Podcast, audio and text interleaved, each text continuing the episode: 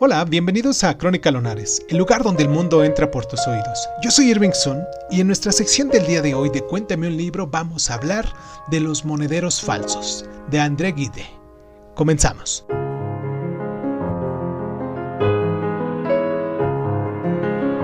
Es significativo que la única novela de Guide que merece este nombre sea la indagación sobre las posibilidades de la novela.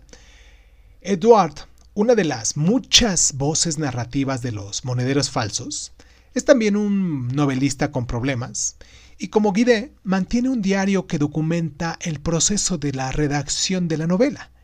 Y también él está intentando escribir una novela titulada Los monederos falsos. En un efecto vertiginoso y abismal, estamos leyendo la novela sobre una novela que escribe una novela sobre un novelista que escribe una novela. Este es uno de los muchos recursos que emplea Guide para coger desprevenido a nosotros los lectores. También lo es el título engañoso de este libro, del mismo modo que Guide coquetea con géneros bien conocidos como la novela romántica o la novela de formación, las posibilidades de una historia de misterio sobre un grupo de estudiantes que hacen circular monedas de oro falsas queda apenas insinuada pero no llegó a desarrollarse nunca. Las monedas falsificadas constituyen una metáfora más general sobre los falsos valores, precisamente los que ponen en circulación el Estado, la familia, la Iglesia y el sistema literario. Los monederos falsos no nos ponen las cosas fáciles.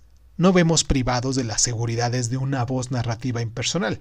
Encontramos personajes que resultan no tener ningún papel en la historia y los múltiples hilos argumentales no llegan en ningún momento a anudarse.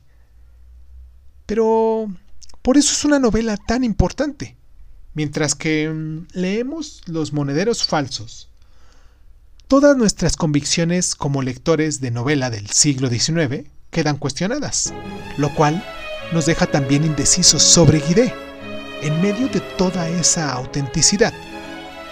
¿Qué garantía tenemos en realidad del valor de los monederos falsos?